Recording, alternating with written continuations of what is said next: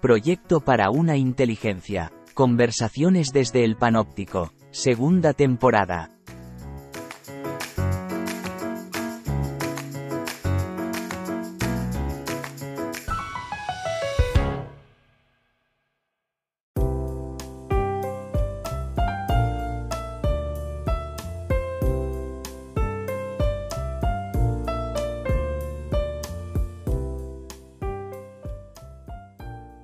Ay, José Antonio, el tiempo vuela y no nos damos ni cuenta. O sí, bueno, esa reflexión la dejamos para otro momento. Ahora nos encontramos una vez más en Proyecto para una Inteligencia con un nuevo microargumento que has titulado La necesidad de justificar. Fenomenal. En el último podcast, eh, si recuerdas, hablamos de la objetividad, pero acabaste planteando un problema que ya había sido planteado por un gran periodista como Kapuczynski. La objetividad no significa describir con exactitud los hechos, sino también las situaciones morales. ¿Qué es lo que quieres decir? Estamos eh, presenciando imágenes aterradoras de la guerra entre Hamas e Israel. ¿En qué consiste la objetividad? ¿En mostrar los hechos externos o en mostrar que ese paisaje de destrucción tiene un componente moral muy fuerte que es también objetivo? Un bombardeo puede ser objetivamente una venganza, una represalia, un crimen, un acto de defensa. Ayer escuché a un palestino justificar los asesinatos de Hamas en un kibutz israelí. Decía, es como si comenzases a ver una película del oeste por la mitad y vieras solo la violencia cometida por los apaches. Pensarías que eran unos salvajes, pero la película real había comenzado mucho antes con la llegada del hombre blanco a las llanuras habitadas por los indígenas.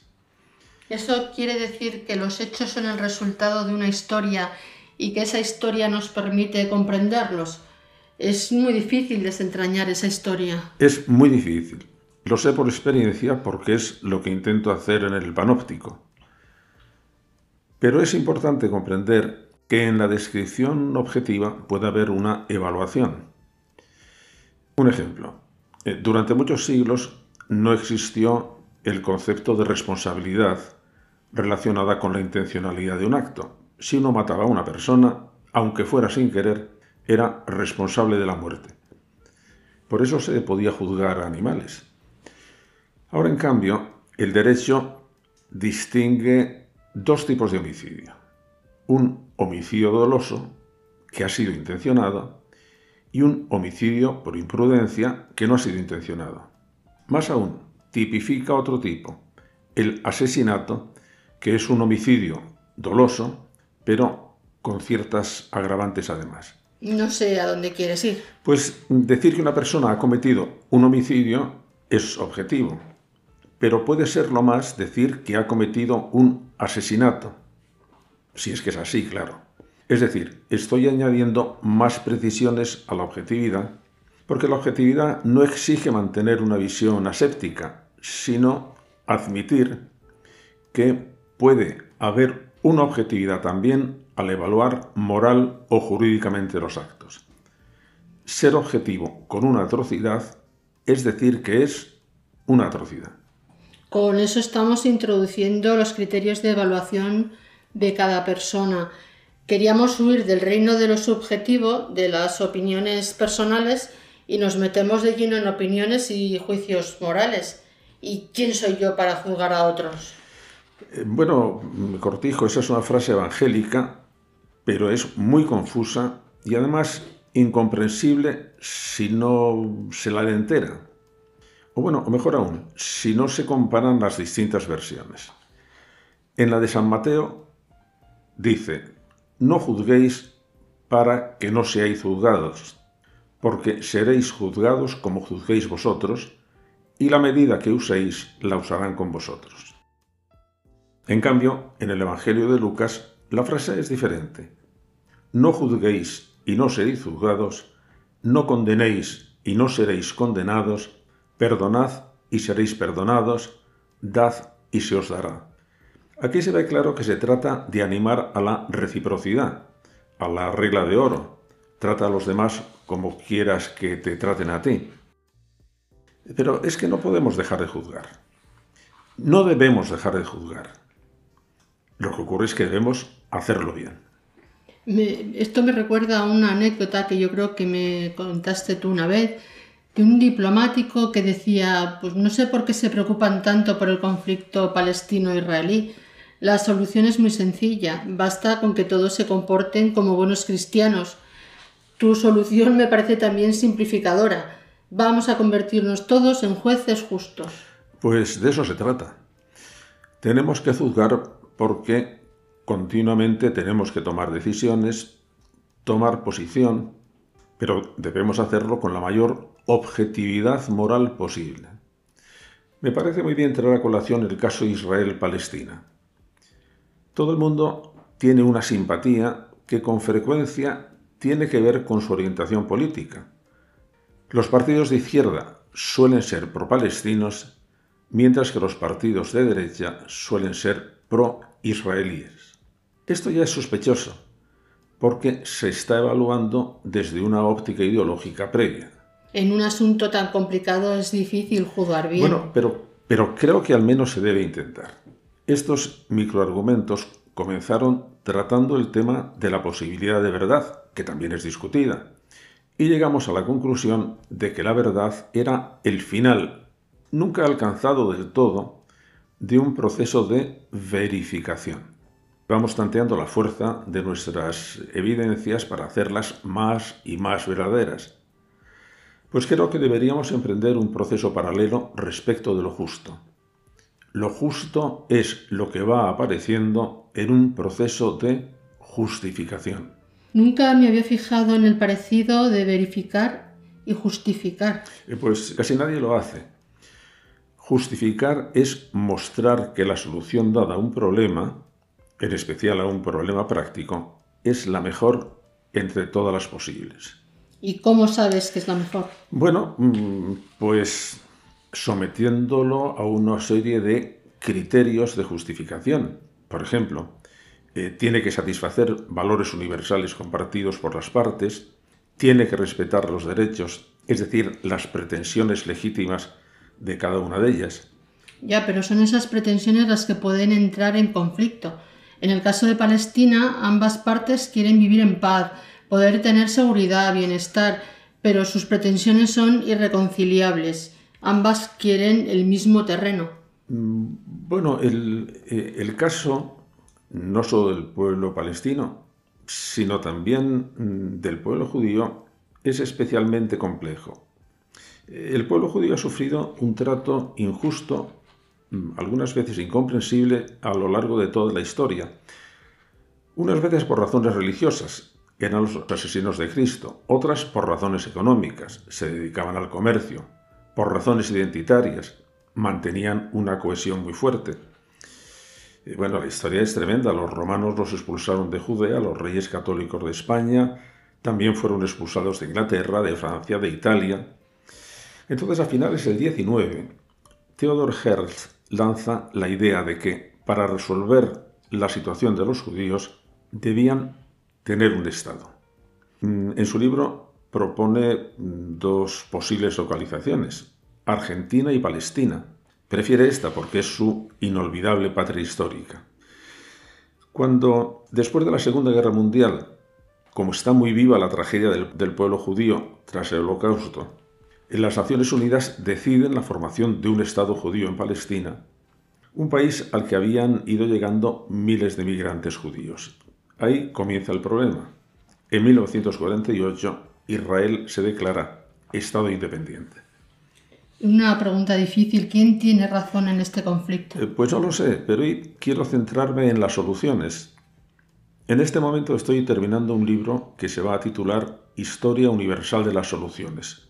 Creo que debemos trabajar para construir una cultura de las buenas soluciones y para ello me parece fundamental introducir una distinción que después aplicaremos si quieres al caso de Palestina. Pues tomo nota.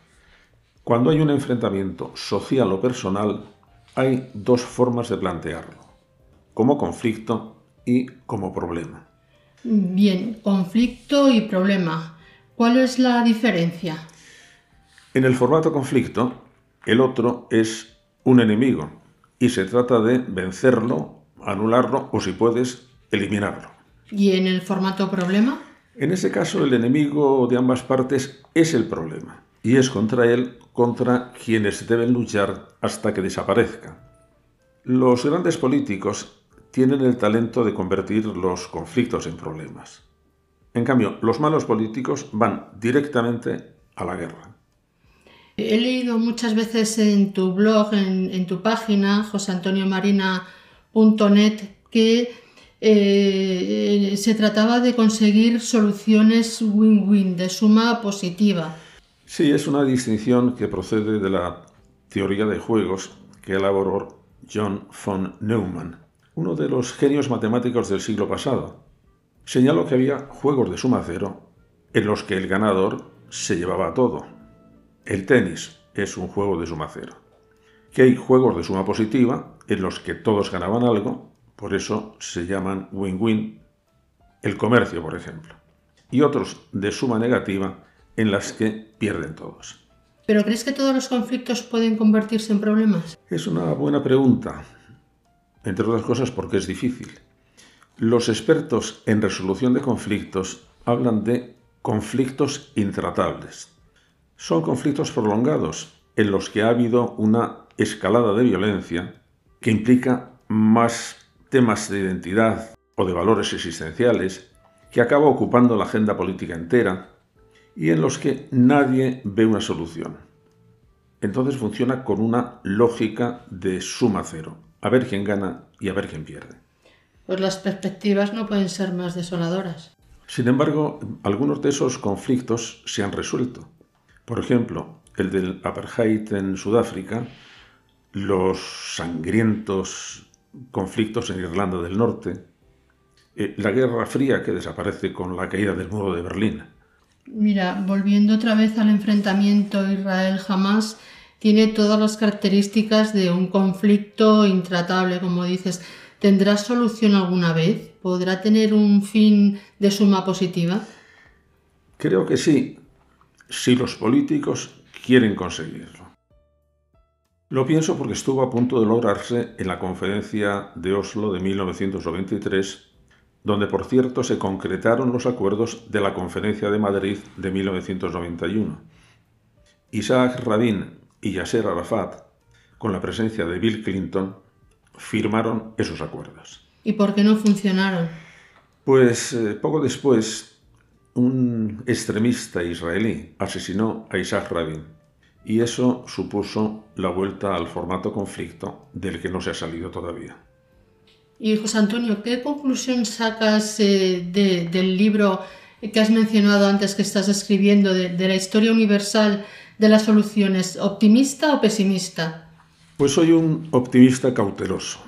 Hemos progresado en todos los parámetros mensurables. Vivimos más años, vivimos mejor, ha disminuido el hambre en el mundo, se respetan más los derechos.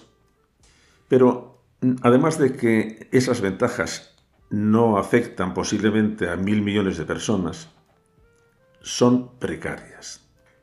Como estudié en biografía de la inhumanidad, el progreso puede colapsar como ocurrió en todo el mundo en el pasado siglo. Tuvimos dos terribles guerras mundiales, varios genocidios, hambrunas provocadas políticamente en que murieron más de 50 millones de personas. No creo que esas atrocidades hayan sido nunca movimientos populares. Han terminado siéndolo, sí, pero después de que la gente haya sido adoctrinada, excitada políticamente por políticos exaltados. Piensa en Hitler, Mussolini, Stalin, Mao Zedong, Pol Pot, ahora Putin. Por eso me parece imprescindible elevar la cultura política de la ciudadanía, que podría ser el gran freno. Hay que advertirla de la necesidad de someter a control el ejercicio del poder político, porque el poder siempre tiende a expandirse y además a separarse de la ciudadanía. Y eso es lo que hay que tener en cuenta, no es por maldad de los políticos, sino por una característica estructural. Todos van a hacerlo porque van a caer en el automatismo del poder, en el automatismo perverso del poder. En segundo lugar, es importante que todos conozcamos que somos muy vulnerables a las emociones políticas, que nos enardecemos con facilidad, que enturbian la mente y que alguien querrá siempre aprovecharse de esa vulnerabilidad.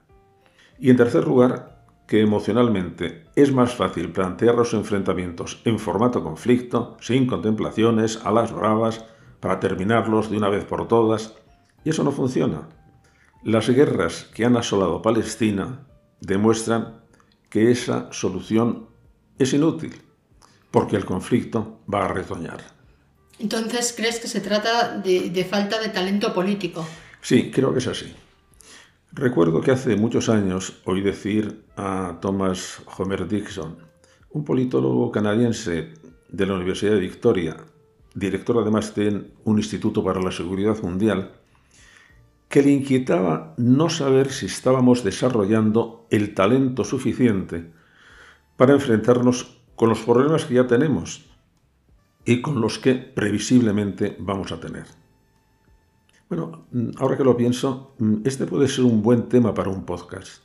Así que el próximo se titulará ¿Estamos generando el talento político suficiente para resolver los problemas? Pues eh, José Antonio, yo te haría otra pregunta. ¿Huye el talento de la política?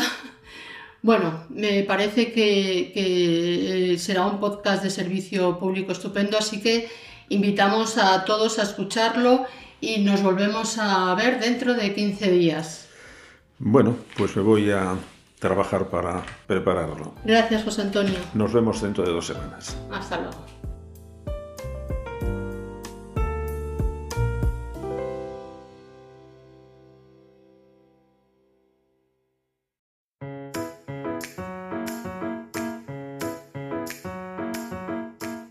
Muchas gracias por escucharnos. También puedes leer su blog en joseantoniomarina.net. Nos vemos en 15 días.